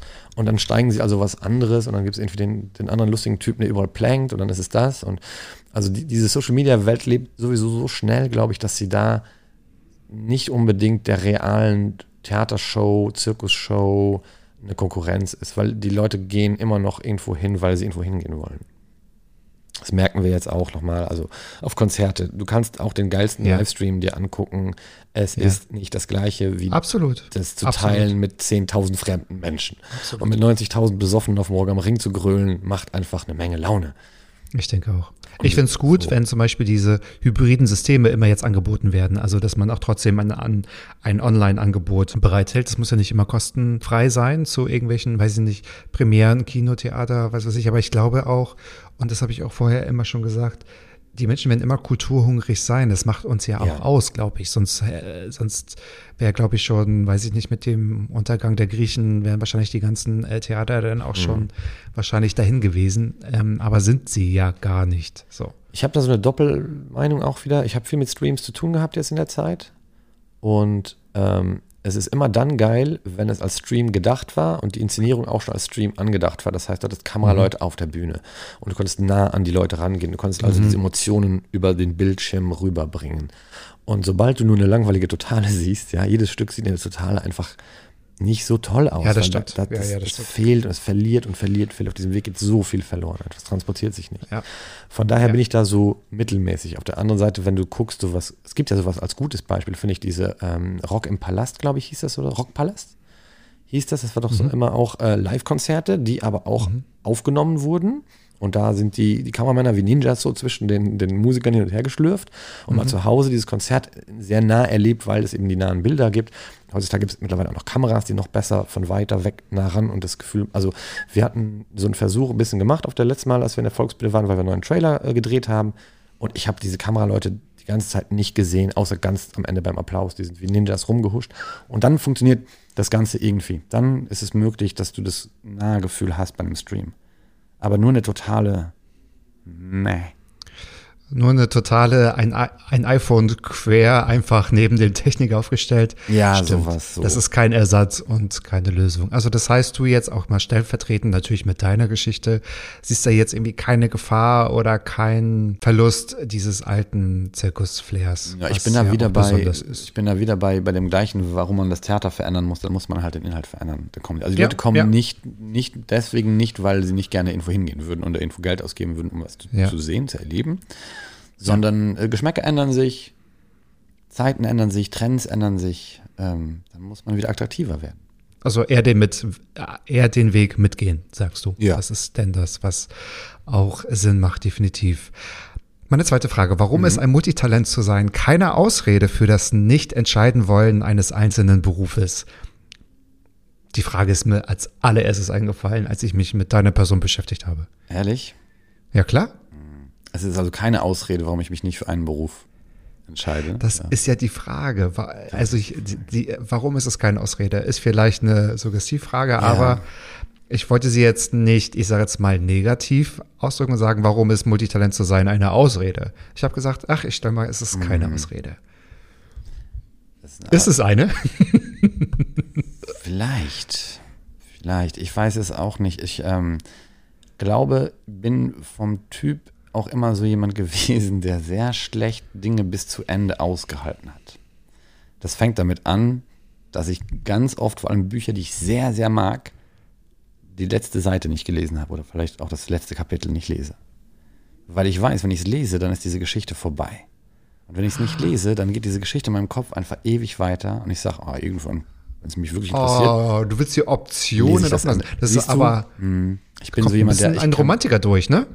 Nee, romantisch ist es ja überhaupt nicht. Das ist ja auch so. Also, ich, bin, ich bin eher. Ich bin, einfach, ich bin einfach unentschlossen und will mir alle Türen offen lassen. Ja, das stimmt. Das ist ganz schlimm. Meine Mutter hat immer gesagt, du willst auf allen Hochzeiten äh, gleichzeitig tanzen. Und meine Managerin hat letztes Mal noch gesagt, immer alles geht nicht. Das ist, ähm, übrigens gibt es bald als T-Shirt bei mir im Merch-Shop zu kaufen. Immer alles geht nicht. Das ist das perfekte T-Shirt. Also ist es doch eine Ausrede, Ja, ich glaube schon. ist es so. Ist Ja, bei okay? mir, also nicht bei jedem vielleicht, aber bei mir ist es Nicht bei jedem. Also Ja. es geht ja auch um dich, ne? Ja, Klar. Genau, ich habe immer das Gefühl, ich habe ein super geiles Auffangnetz. Also ich habe ein riesen, riesen Auffangnetz, wenn ich irgendwo runterfalle. Da habe ich so viel Support von meiner Familie, von meinen Freunden, von, von allen um mich herum, dass ich ruhig mutig sein kann, mal was ausprobieren, wenn es in die Hose geht. Auch da, ich habe ja auch viele Scheine gesammelt und so. Also ich sage immer, in, in, in sozialpädagogischen Beruf werde ich immer noch Arbeit finden.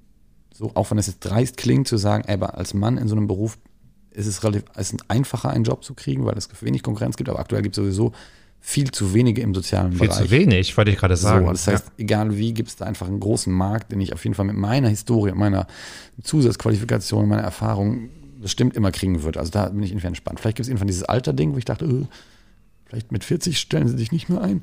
Äh, aber die sind so verzweifelt, die stellen jeden ein. Also so, ich kann irgendwo immer zurückgreifen auf irgendwas. Ich bin so gut vernetzt mittlerweile in dieser Szene. Ich glaube, äh, wenn es irgendwo ein hartes Loch gibt, dann rufe ich die Leute an und sage, hey, hast du einen Job für mich? Und dann wird sich was ergeben. Also irgendwo bin ich wie eine Katze immer auf meinen Füßen gelandet und ähm, darauf vertraue ich auch- mittlerweile total. Also ich, Ja. desto älter ich werde, desto mutiger werde ich darin, weil ich gemerkt, weil ich einfach so viel Erfahrung drin habe, dann es äh, hat immer, immer, immer geklappt und meistens kommen unverhofft die tollsten Sachen durch die Tür. Das hilft natürlich auch. Und was dir natürlich auch zugutekommt, dass du ja auch die ein oder anderen zwei, drei, vier, fünf Sachen auch gut kannst. Also du hast ja auch mit diesem breit gefächerten Spektrum ja auch überall, also zumindest ein kleines Standbein irgendwo oder auch schon mal Fall, erarbeitet oder so. Das ist ja nicht so, dass du ähm, nicht weißt, was du machen sollst. Du bist noch in der Findungsphase. Ich weiß nicht, ob sie überhaupt irgendwann mal aufhört, aber genau, jetzt, ich will am liebsten immer in dieser sein. Genau das ist es, wie das letzte Kapitel nicht lesen, weißt du? Ich bin Ne, bleib genau, immer in der genau. Findungsphase. Ist ja nicht so, dass du genau anfängst, dich da Oder auszuprobieren, ich bin in der Erfindungsphase. Erfindungs, in der Wiederfindung, in der In Renaissance, der Renaissance, alles schön. in, Mhm. in der Renaissance deiner ganzen, Ah. ja, deiner Fähigkeit, vielleicht dein, dein, deiner Skills, so wie vorhin j'adore. auch, äh, auch, gesagt hast. Okay, ja, aber das ist dann auch natürlich sehr interessant, weil klar, jetzt kann keiner in die imaginäre Glaskugel gucken, aber jetzt ein Job, ein Job, der würde dich ja komplett nicht überfordern, aber total aus deinem, Ich habe aus deinem Rhythmus bringen. Genau, also ich habe ab und zu mal sowas probiert. Es ist nicht so, dass ich noch nie einen 9-to-5-Job gehabt hätte. Das muss ich auch mal klarstellen. Ich bin mir auch für nichts zu schade. In der Zeit, wo Corona war, bin ich auch Wände tapezieren gegangen. Das war mir total egal. Ne? Also so ist es nicht. Aber ich habe gemerkt, was das Schlimmste für mich war, ich habe zwei Erfahrungen, zwei Erfahrungen in meinem Leben, die haben mich geprägt. Das eine war, da war ich noch in der, da war ich in der siebten, achten Klasse und im Sommer gab es die Möglichkeit bei uns im Dorf, auf der Gemeinde, so Sommerjobs zu kriegen. Und wenn, wenn du Glück hattest, wurdest du irgendwie Kinderbetreuer und konntest du mit Kindern spielen. Und wenn du Pech hattest, wurdest du zum Walddienst äh, verdonnert. Und ich war beim Walddienst. Der Walddienst macht man im Walddienst? Genau, man, fährt, man wird morgens um halb sechs abgeholt von zu Hause in so einem kleinen Minivan. Darin sitzen fünf schwitzende, übergewichtige Bauarbeiter. Die fahren dann dich erstmal mit den Jungs zum Förster. Dann gibt es so ein kurzes Briefing. Dann gibt es ab in den Wald. Und dann ist im Wald ein, ein Pfad, der ist voller Blätter. Und dann sagt der eine von den Waldarbeitern von dir zu dir: Hier ist ein Rechen. Feg bitte diesen Weg von Blättern frei. Okay. Dann machst du das. Und während du das machst, weht der Wind und alle Blätter liegen wieder drauf. Und so Wer guckt mir zu? Wer applaudiert mir zu? so vergeht, vergeht der Tag. Also wir haben Steine von A nach B gebracht, um sie am nächsten Tag von B nach A zu bringen.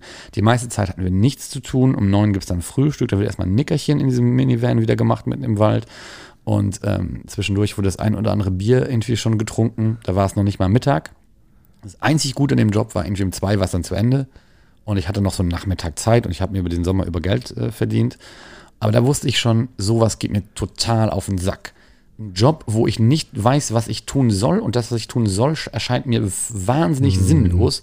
Und gleichzeitig habe ich das Gefühl, hier, ihr, ihr habt euch damit abgefunden. Ihr habt euch damit abgefunden, dass ihr hier eine ruhige Kugel schiebt.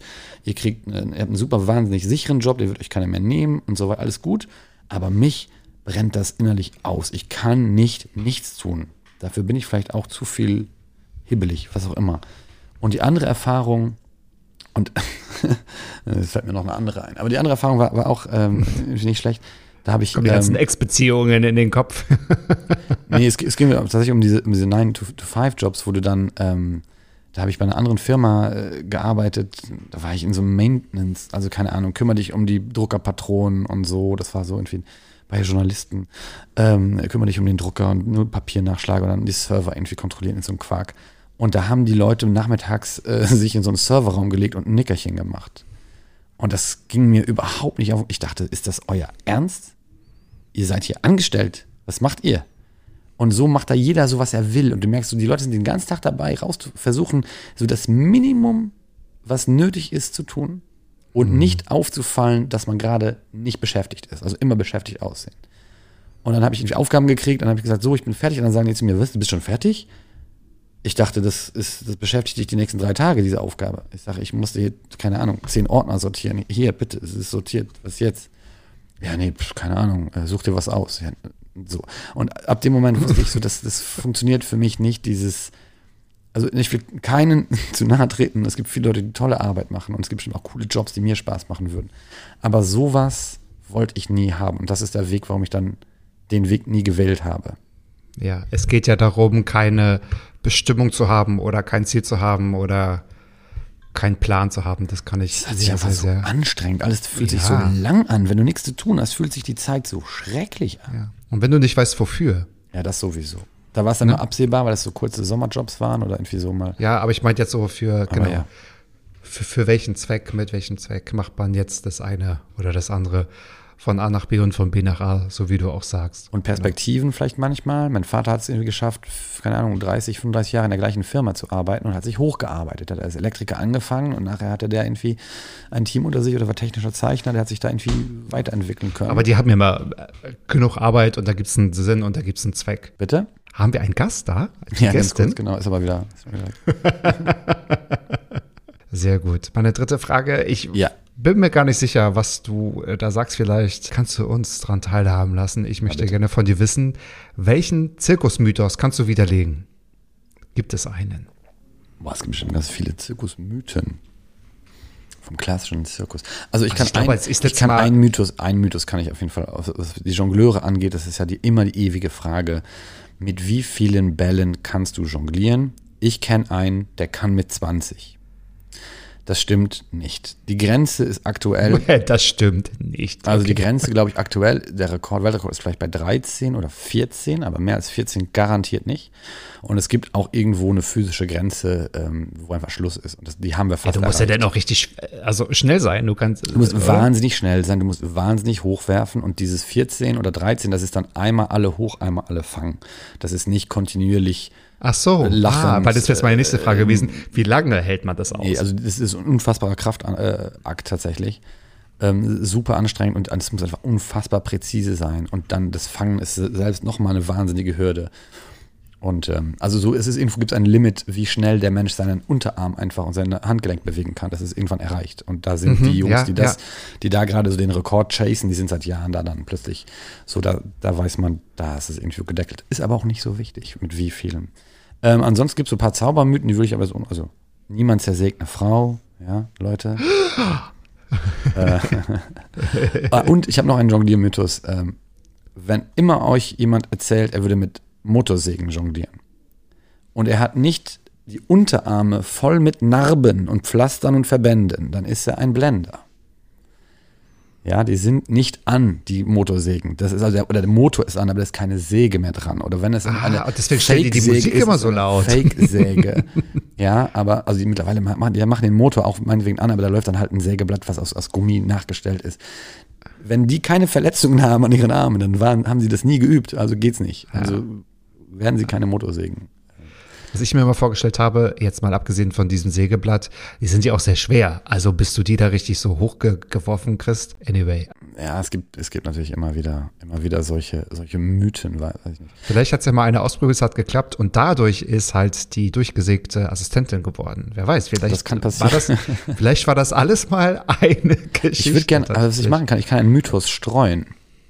Es Ja, gibt den Mythos, das ist gut. dass es am Zirkus einen, eine, eine da Ziege gibt. Schreiben wir die Pressemitteilung äh, danach. Pass auf, es gibt den Mythos, dass es, es gibt den Mythos, dass es im Zirkus eine Ziege gibt, die wird von einem Affen über ein Drahtseil geritten.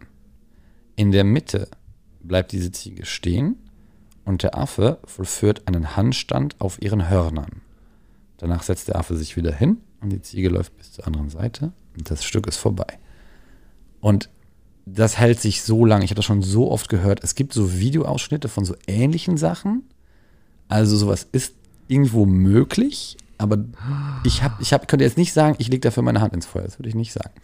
Von daher, alle Nerds da draußen, könnt es mal recherchieren. Es gibt bestimmt Zuschriften, die schreiben, ich habe das wirklich schon mal gesehen in einem Das kann sein, also Leute. Also ich bin jetzt auch wirklich nicht für Tiere im Zirkus. Wir sind da ja auch an, in der Zirkusszene uns sehr einig, dass äh, wir darauf komplett verzichten wollen. Gott sei Dank, ja. Ähm, Gut. und, und also in der neuen Zirkusszene sowieso, die es seit den 80ern gibt, da ist es sowieso ganz klar, dass es eigentlich nur um, ähm, menschliche Artisten gibt, auch, auch Dressur und so gar nicht mal, mal mehr drin ist. Und all die anderen fangen so langsam an abzubauen. Dann sind es vielleicht immer noch Pferde und Hunde. Ähm, das finde ich aber auch nicht gut. Und Hologramme habe ich jetzt gelesen. Genau, Roncalli hat äh, Hologramm-Elefanten Ja. organisiert. Ist doch eine nette, ist doch cool. ist doch, ne, ne, genau, das ist Davon, ja, ist, davon hat ja auch musste keiner, Ele kein Elefant leiden dafür. Es ist ja, hat ja auch ein bisschen was mit Bildung zu tun, zumindest habe ich das so in Erinnerung. Als ich damals im Zirkus war, es war ja immer so sehr beliebt und so, da hat man auch gelernt, so den Unterschied zwischen diesen äh, Elefanten mit langen Ohren, kurzen Ohren, also mit, mit diesen kleinen Ohren und so, woher die kommen und warum und so. Es war eigentlich, war das eigentlich auch immer schon ein Erlebnis, auch wenn man weiß, dieser ausgestellte Blauwal, der natürlich aus Styropor war, der war faszinierend. Ja. Und das war halt dann auch immer ein Ereignis. Okay, also eine, eine Ziege, hast du gesagt? Eine Ziege, eine Ziege und Affe. Ein Balanceakt. Ich glaube, chinesisch, chinesischer Zirkus, irgendwas. Ah, okay. Das muss aus Das der Ecke kommen. recherchieren wir nach. Spielen wir die Rechercheuse danach. Okay, ich bin gespannt. Jetzt klopfte ja gerade bei dir so halb, ich habe es ja nicht gesehen, aber an deiner Reaktion, dass da noch welche im Haushalt sind. Ich wollte auch noch mal was Persönliches fragen. Du bist aber ganz frei, das zu beantworten. Welche Konstante im Leben lässt dich künstlerisch so frei sein? Du musst das keinen Namen nennen, sondern mich würde interessieren, wie bist du denn zu Hause? Das muss sich ja auch immer vereinbaren lassen. Das machen wir uns mal nichts vor. Genau. Also ich habe den großen Vorteil, dass meine Frau sich mi- mich verliebt hat, während ich äh, in Ausübung meiner beruflichen Tätigkeit war. Also das war immer schon da. Sie hat mich so kennengelernt. Ich habe das nicht, das hat sich nicht entwickelt, sondern ich war irgendwie immer schon ähm, freiberuflich auf der Bühne unterwegs. Nur in der Zeit, dass wir uns kennengelernt haben, haben wir beide noch studiert. Äh, sie auch. Und dann irgendwann hat uns jetzt das wahre Leben eingeholt. Und, ähm, Aber sie hat dich auf der Bühne kennengelernt? Habe ich das richtig verstanden? Sie war, die Story ist Oder- mega. Sie wurde von einer Freundin beauftragt, mein Abschlussstück an der Zirkusschule äh, zu schauen und Fotos von mir zu machen, weil die fand mich heiß, aber sie war krank an dem Abend. Also hat sie ihre beste Freundin geschickt, um Fotos zu machen. Come on, wirklich? Ja, wirklich, ja, ja. Das ist doch ein Drehbuch. Ja, pass auf, es wird, noch, es, wird, es, wird, es wird noch viel besser. Es wird noch besser. Sie geht also hin, denkt, ja, okay, ich fotografiere für meine Freundin den Typen da, meine Güte. Und muss, also, also hat auch zugegeben, so fand mich jetzt nicht abstoßend, sondern dachte schon, ja, okay, hat sie einen guten Geschmack, meine Freundin. Sie kann es verstehen, okay? ist nett. Ja. Aber meine Schwester war da, meine ganze Familie war da. Ich habe eine sieben Jahre jüngere Schwester. Und ähm, nach diesem Zirkus-Event, nach dieser, dieser Abschlussshow, bin ich dann nach draußen gegangen, wo wir alle Bier getrunken haben und habe meine Schwester in den Arm genommen und mit meiner Schwester irgendwie ganz viel geredet. Und dann sind wir noch eine Party gegangen und auf dem Weg zur Party habe ich meiner Schwester die Hand gehalten und wir haben gesprochen. Und sie als Auftragsspion hat das gedeutet von wegen, hör mal, ich habe die Fotos gemacht, aber ich habe rausgefunden, der hat, eine, der hat eine Freundin und die ist mega jung, ey, das ist ganz schräg. Der Typ hat eine super junge Freundin, so. Lass lieber die Finger von dem. Ekelhaft, genau. Ja, ganz genau. Und ähm, dann waren wir aber alle in der gleichen Bubble und in der gleichen Freundeskreis und irgendwie hat sich das dann äh, gelöst, so dass die gemerkt haben, ach so, das war seine Schwester, ach so, dann ist er ja nicht. Und ähm, genau, dann habe ich mich auch in sie verliebt, das hat, dann, ging dann relativ schnell. Und äh, die Konstante, die sie ist, ist, dass sie äh, vor allem einen, einen äh, nicht ganz 9-to-5-Job hat, aber einen festen Job hat mit festen Uhrzeiten. Und äh, seit sechs Jahren haben wir jetzt auch eine kleine Tochter und es geht also tatsächlich mh, bei uns eindeutig nur dazu, wenn sie auch noch freiberuflich arbeiten würde, dann müsste ich auf viel mehr verzichten auch. Und ich bemühe mich, ähm, viel zurückzugeben von, von Zeit, also ihr, ihr Zeit auch zu verschaffen, die sie mir verschafft. Weil wir uns, also vor allem mit dem Kind und so, und vor allem viele Wochenenden, die ich arbeite, Ja, ne, ja, so, oder Abende, ähm, versuche ich diese Quality Time woanders einzubringen. Und zumindest bei meiner Tochter gelingt mir das sehr gut, weil ich einfach ganz viele Zeit mit der habe und Einschulungen machen konnte und, und Einführungen in Kindergärten und den ganzen Eltern am Kindergarten und da irgendwie präsent sein und abholen und dies und das. Das ist super. Das ist die andere Seite der Medaille von meiner Freiberuflichkeit. Da verzichte ich gern Mhm. auf 1000 Euro im Monat und, und habe dafür in dieser Phase, wo meine Tochter, das sind jetzt fünf, sechs Jahre, wo, sie, wo ich wichtig bin, so, das wird eh jetzt flöten gehen. Äh, aber da diese Zeit zu haben, das ist mega. So, und da, Ja, ja. da bin ich meiner Frau auch sehr dankbar. Das weiß ich auch Das zu schätzen. Aber wir pflegen Kalender und wir streiten uns ständig um Kalender und Termine permanent. Und ist Katastrophe. Okay, aber das ist auch überall so jetzt unabhängig von Freiberuflichkeit. Ja, ja, das ist genau. Es gibt nämlich das auch noch, dieses so. Wer Jobs, holt genau. wann wen, Ja. von welchem Ja, wo, und dann muss sie genau, zum genau. Ballett und dann als die Capoeira muss sie zurück Absolut, abfahren. ja. Aber deswegen habe ich genau nach diesen Also habe ich doch dieses Wort genutzt, ja, also welche Konstante lässt sich da so frei und du wirkst ja auch so und es kommt ja auch so rüber und es ist ja auch so, dass du dich ausprobieren darfst und du hast es vorhin so schön genannt, das fand ich irgendwie ganz inspirierend. Ich kann jetzt risikofreudiger sein, weil ich bin jetzt, ähm, jetzt bricht wahrscheinlich auch noch mal so mit der Einschulung, Genau. mit einem Ja, neuen ja. Lebensabschnitt mit deinem Kind oder von deinem Kind, äh, genau, noch andere Zeiten an. Ja, ja, total. Das klingt spannend, ja. Irgendwie ist witzig. Man kriegt nach und nach, desto älter dein Kind wird, desto mehr, mehr kriegst du dein Leben zurück. du darfst nur kein So. zweites machen. Oder dann kein drittes, je nachdem, wo du dran bist. Oder dann kein viertes, je nachdem, wo du gerade dran bist, wenn du das hier hörst. So. Möge mein bester Freund zuhören, weil da ist es bald soweit, da schlüpft es. Also Hm, keine Sorge, in fünf, sechs, sieben Jahren Genau. wird's besser. Genau. Es ist jetzt eine harte Zeit, die ist aber auch toll. Die Zeit gibt sehr viel. So. Absolut. Ähm, absolut. aber absolut. es wird einfach danach Schritt für Schritt wieder besser. Ich glaube, das wird auch ganz toll. Ich komme schon zur zehnten Jo. und letzten Frage. Die ist bei einigen seit Monaten gleich. Ich habe sie einmal umgestellt und bin sehr gespannt, was du dazu sagst. Was ist im Moment jetzt schon so gut, von dem du möchtest, dass noch mehr davon passiert in, deinen, in deinem Leben? Wow. Was ist jetzt schon so gut, dass du möchtest, dass es noch mehr davon gibt? Gesehen von diesem tollen Gespräch. Äh, ja, natürlich. Mehr. äh, Das Ja, stimmt ja, ja. wirklich. Ey, ganz ehrlich, ja, das kann man so tatsächlich sagen. Ähm, ich wünsche mir tatsächlich auch wirklich mehr davon. Es ist total toll, plötzlich auf der anderen Seite zu sein und äh, auch mal Gast zu sein im Podcast. Davon kann ich mir auf jeden Fall mehr vorstellen. Ähm, ich hatte das heute so gedoppelt, auch mit der Volksbühne, wo plötzlich irgendwie Leute was von mir wissen wollten. Das fand ich ganz schön, mal auf der Seite zu stehen. Ähm, Oder? Ja, ne? Kann man ja. schon mal machen. es ist schwer, weil wir gerade aus so einer Zeit von Verzicht kommen, ähm, wo ich sagen würde, eigentlich wünsche ich mir mehr Zeit äh, zum Reisen oder die Zeit, die ich hatte zum Reisen vorher, die wir hatten, war echt schön und davon würde ich mir mehr Genau, wünschen. aber weil das ja zu offensichtlich wäre und zu einfach wäre, ist ja die Frage so genau so nicht Ja. gestellt. Ne? Ja, das ist richtig. Ja. Ähm, Und ich wollte vielleicht gerade so den Blick darauf lenken, jetzt gerade in Zeiten von Verzicht oder was jetzt irgendwie Mhm. man irgendwie besser wertschätzt, was, was jetzt schon so gut ist, was gerne noch, noch länger dauern könnte oder wovon noch mehr passieren dürfte. boah, also gerade so wie mein Leben gerade aufgestellt ist, würde ich sagen, alles, ich nehme alles mit. Es darf alles mehr werden. Also mehr ist das falsche Wort, weil mehr heißt ja auch mehr Arbeit. also mehr. Ich will, Ja, also- vielleicht auch intensiver, also du darfst ja auch da ganz. Ja, ja. Ja, also auf jeden Fall glaube ich, also so das Podcast und Audiosachen machen, das finde ich, finde ich cool, das darf mehr werden. Das Vernetzen, dadurch auch gleichzeitig, was dadurch passiert, dass man Gäste hat und plötzlich in andere, in andere Blickwinkel reingerät und so und andere Ja. Leute kennenlernt, das, das Ja. macht Riesenspaß. Also das, also dieses auch wieder in einem Alter zu sein und trotzdem neue Leute kennenzulernen. Weil ich hatte kurz davor so einen Moment, wo ich dachte, ich lerne eigentlich keinen Mensch mehr kennen, außer die paar Puppies, die im Kindergarten abhängen. Vor allem in so einer Kinderphase. Und also dieses, dass man, dass man nicht aufhört, neue Leute kennenzulernen. Das darf mehr, mehr neue Leute. Das ist cool. Das ja, das kann ich sehr gut nachvollziehen. Klingt nach einem ganz entspannten, nach einem ganz zufriedenen Leben auch. Ich denke, du du hast dich gefunden, auch wenn du immer noch mal neu auf der Suche bist tatsächlich. Du gehst neue Risiken ein und äh, macht einfach Spaß, dir auch zuzuschauen. Nicht nur beim Jonglieren, nicht nur auf der Bühne, sondern auch, wenn du darüber berichtest und auch, wenn du im Podcast dann auch mal einige Einblicke aus deinem Leben dann halt auch gibst. Genau, also ich werde alles in die Shownotes packen. Man wird nichts verpassen. Und die Abschlussfrage, das ist die geheime, das ist die, ja, die geheime elfte Auflösung. Frage, oder nicht, nicht Waren geheime, diese Fragen gut genug? ja, genau. Waren sie einzigartig? Wurde dir einer meiner Fragen schon mal gestellt? Nee. Wenn ja, Keine dann- einzige. Nein, nein. Nein, keine einzige wurde mir so schon mal gestellt. Das war, hast du sehr gut gemacht, tatsächlich. Ich hätte aber gewusst, was wir machen würden, wenn, wenn nicht. Okay, und ich spreche auch im Konjunktiv. Was wäre es dann gewesen, wenn wir es hätte machen müssen wollen, wenn eventuell? Dann hätten wir äh, Müll gesammelt mit einem Verein hier aus Köln, der heißt Krake e.V. Und Ich musste sowieso noch Müll sammeln in, in Köln, weißt du das? Und zwar mit dem Comedian Timur habe ich äh, auch gesprochen und so, aber genau zur Zeit der dritten Welle.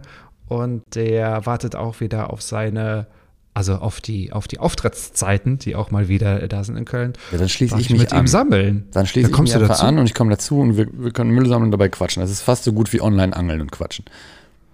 Oder so, guck mal, vielleicht sogar um den 10.10. herum. Ich glaube, da war irgendwas in Ja, guck mal, wenn So. das passen würde, das wäre der, das wäre der Hammer. Wenn das passen würde, dann feiere ich bei euch meinen Geburtstag rein quasi. Ich brauche immer drei Tage zum Feiern. Ich lasse mir da gerne Zeit, weißt du? Das ist gut, am Rhein reinzufeiern.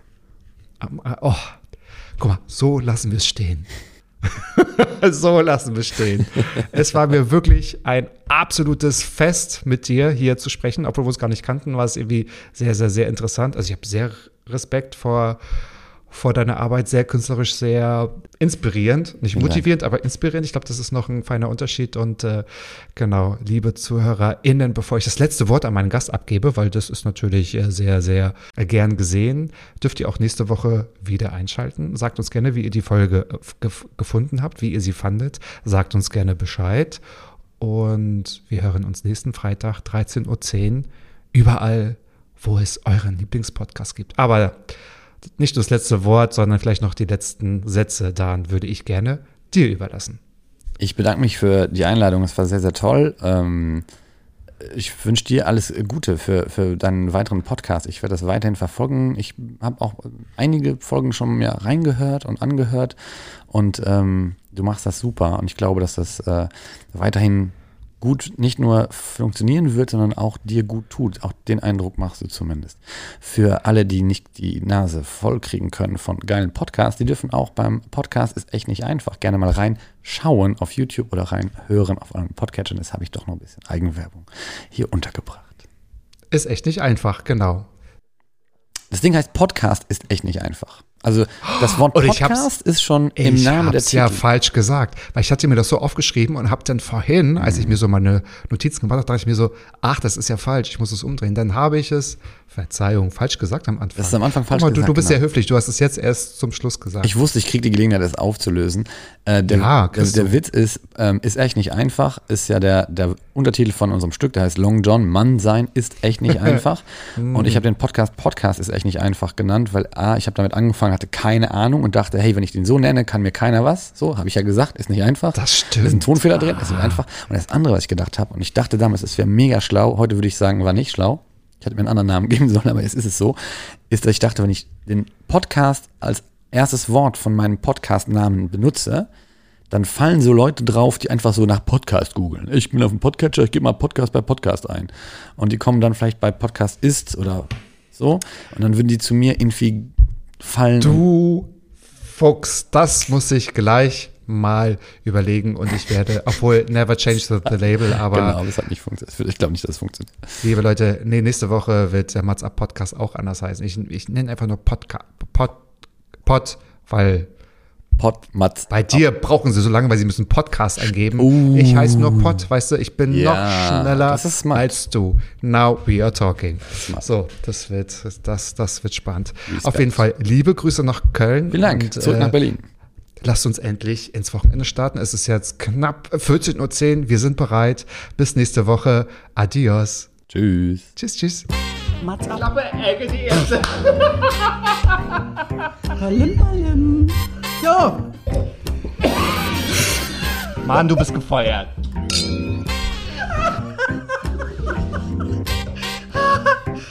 ich war noch in der Probeschau.